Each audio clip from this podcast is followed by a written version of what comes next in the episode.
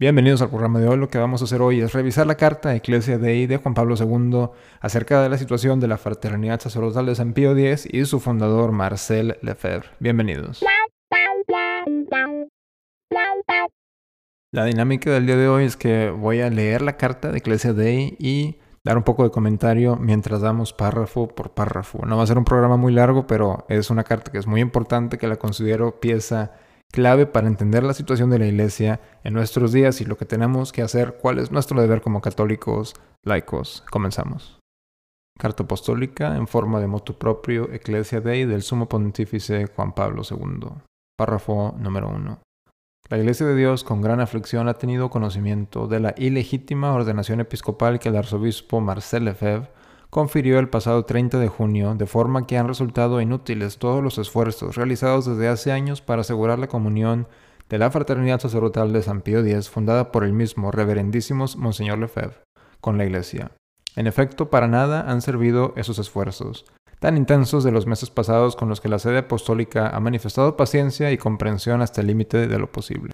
Esta tristeza la siente de modo especial el sucesor de Pedro, el primero a quien corresponde tutelar la unidad de la Iglesia, por muy pequeño que sea el número de las personas directamente implicadas en estos sucesos, ya que cada hombre es amado por sí mismo por Dios y ha sido redimido por la sangre de Cristo derramada en la cruz por la salvación de todos.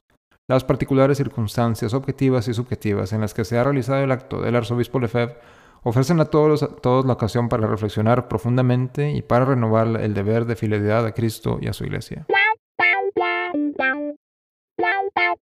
Aquí vamos a recalcar que la intención de Marcel Lefebvre nunca fue cismática. Él siempre hizo todo en unidad con el Papa. Eh, se puede decir que un poco desobediente, pero a final de cuentas en la misa que celebró para las consagraciones episcopales mencionó a Juan Pablo II como Papa.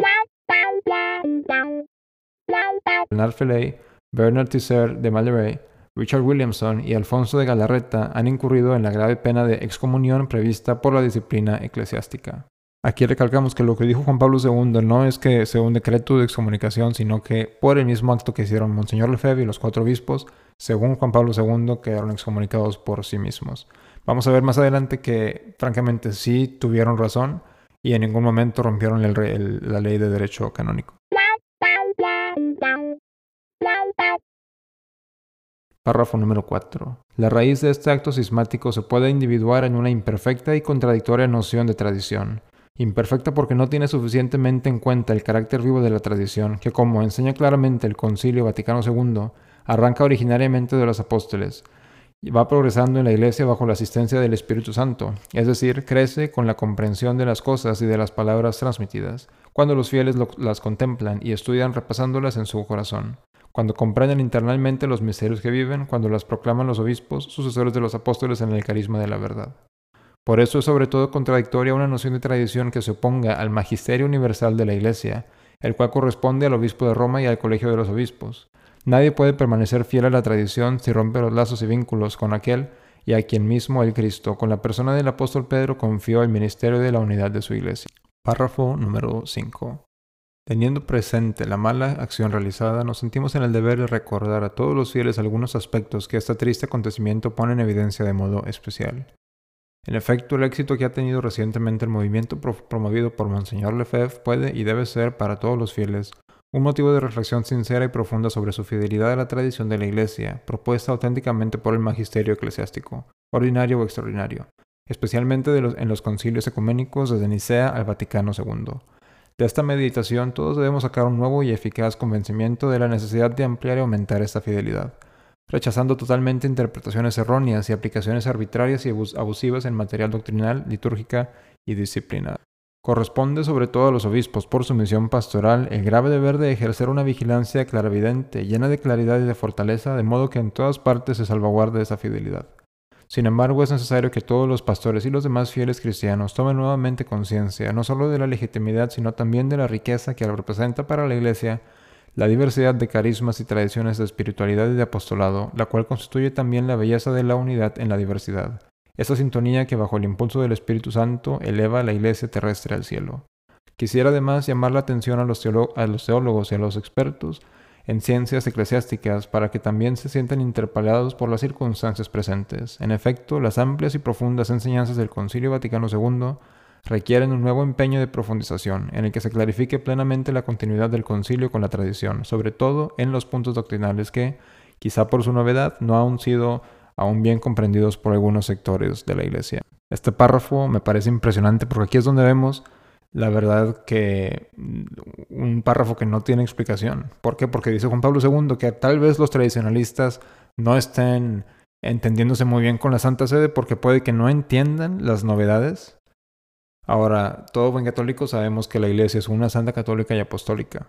Nuestra fe es la misma fe de los apóstoles. No puede tener novedades. Hay desarrollos en la doctrina que nos pueden ayudar a entender la doctrina de la Iglesia mejor pero no puede haber novedades en doctrina, no hay nuevas doctrinas en la iglesia. Entonces esto me parece un párrafo muy interesante que Juan Pablo II dice, a ver, no puedes estar en contra del magisterio de la iglesia, pero luego se voltea y dice, tienes que aceptar las novedades en las doctrinas. En las presentes circunstancias deseo sobre todo dirigir una llamada a la, a la, vez solemne y ferviente, paterna y fraterna a todos los que hasta ahora han estado vinculados de diversos modos en las actividades del arzobispo Lefebvre, para que cumplan el grave deber de permanecer unidos al vicario de Cristo en la unidad de la Iglesia Católica y dejen de sostener de cualquier forma que sea esa reprobable forma de actuar. Todos deben saber que la adhesión formal al cisma constituye una grave ofensa a Dios y lleva consigo la excomunión debidamente establecida por la ley de la Iglesia. A todos esos fieles católicos que se sienten vinculados a algunas precedentes formas litúrgicas y disciplinarias de la tradición latina, deseo también manifestar mi voluntad, a la que pido que se asocie la voluntad de los obispos y de todos los que desarrollan el ministerio pastoral en la Iglesia, de facilitar su vuelta a la comunión eclesial a través de las medidas necesarias para garantizar el respeto de sus justas aspiraciones. Habida cuenta de la importancia y complejidad de los problemas indicados en este documento, en virtud de mi autoridad apostólica establecemos lo siguiente. Se constituye una comisión con la tarea de colaborar con los obispos, con los dicasterios de la curia romana y con los ambientes interesados para facilitar la plena comunión eclesial de los sacerdotes, seminaristas, comunidades religiosos y religiosas que hasta ahora estaban ligados de distintas formas a la fraternidad fundada por el arzobispo Lefebvre y que deseen permanecer unidos al sucesor de Pedro en la Iglesia Católica, conservando sus tradiciones espirituales y litúrgicas, según el protocolo firmado el pasado 5 de mayo por el cardenal Ratzinger y por el arzobispo Lefebvre. Esta comisión está formada por un cardenal presidente y por otros miembros de la curia romana en el número que se considere oportuno según las circunstancias. Además, se hará de respetar en todas partes la sensibilidad de todos aquellos que se sienten unidos a la tradición litúrgica latina, por medio de una amplia y generosa aplicación de las normas enmendadas hace algún tiempo por la sede apostólica, para el uso del misal romano según la edición típica de 1962. Y bueno, llegamos al final de la carta por fin. Como les mencioné al principio del programa, no iba a ser un capítulo muy largo, pero sí, esta carta Iglesia de es sumamente importante para la vida de la iglesia en ese entonces y lo sigue siendo hasta el día de hoy. ¿Cuál fue el resultado de esta carta? Con esta carta Iglesia Dei resultaron eh, la congregación en la Santa Sede, Iglesia Dei, de donde se llegaron a fundar la fraternidad sacerdotal de San Pedro, que hasta hoy en día sigue haciendo muy buen, un muy buen trabajo, siguen creciendo bastante, mucho más que pudiéramos decir que la, el resto de la iglesia con el nuevo orden. Ahora la Sociedad de San Pío, la Fraternidad Sacerdotal de San Pío X, claro que sigue creciendo de bastante. Tienen muchísimas vocaciones al sacerdocio, tienen mucho interés, especialmente obviamente de los jóvenes y de las familias tradicionales a estar en sus misas y estar en sus, en liturgias. Ahora la pregunta puede permanecer. ¿Está, estuvo Monseñor Lefebvre, que en paz descanse, en cisma? Es una muy buena pregunta y bueno, la verdad es que lo que, lo que puedo comentar es que eh, leemos en la biografía de Monseñor Marcel Lefebvre, que se la recomiendo, de Angelus Press, la versión que yo tengo es en inglés, pero no, no sé si la tengan disponible en el idioma español. Pero vemos que en una parte de la, de la, biografía, en el mes de mayo de ese mismo año de 1988, que fue el año de las consagraciones, Monseñor Lefebvre menciona a su chofer que lleva meses sin dormir. Esto a mí personalmente me demuestra que Monseñor Lefebvre no fue una decisión que la tomó a la ligera. Y ahora, a través de estar leyendo su biografía y de aprender de la labor misionaria que hizo Monseñor Lefebvre a través de toda su vida, ganando miles de almas a la Santa Madre Iglesia, podemos concluir que no tuvo una actitud sismática. Eh, vemos el, problema que tuvimos hace ya casi más de un año con el, demonio en la, Basílica de San Pedro que permitió el Papa Francisco. Vemos lo que permitió Juan Pablo II en uh, Asís. Y eso fue parte de lo que, lo que vio Monseñor Lefebvre dijo, ¿sabes qué? Es una situación de emergencia, tengo que tomar esta decisión y si no la tomo, corre riesgo la Iglesia Católica. Y ahora muchos críticos también del Lefebvre dicen, bueno, es que debió haber confiado en el Espíritu Santo. Lo que yo digo es que, por favor, el Espíritu Santo interviene, claro que sí, mantiene la doctrina y la verdad católica. Lo único es que cuando uno está en posición en un eclesial de obispo, arzobispo, papa, muchas veces, la mayoría de las veces, el, Espíritu Santo actúa a través de esas posiciones eclesiásticas. También a través del, del clero, claro, claro que sí. Pero cuando uno está en esas posiciones, tiene muchísima gente haciendo oración por ellos y hay que tomar decisiones que pueden ser buenas o que pueden que sean malas. Pero van a ser buenas mientras esté abierto, tenga uno el corazón abierto a la inspiración del Espíritu Santo y tome una decisión que esté 100% pegada a la voluntad de Dios para esa situación. Con esto cerramos el programa de hoy. Como mencioné, le recomiendo 100%, se lo recomiendo categóricamente la biografía de Monseñor Marcel Lefebvre.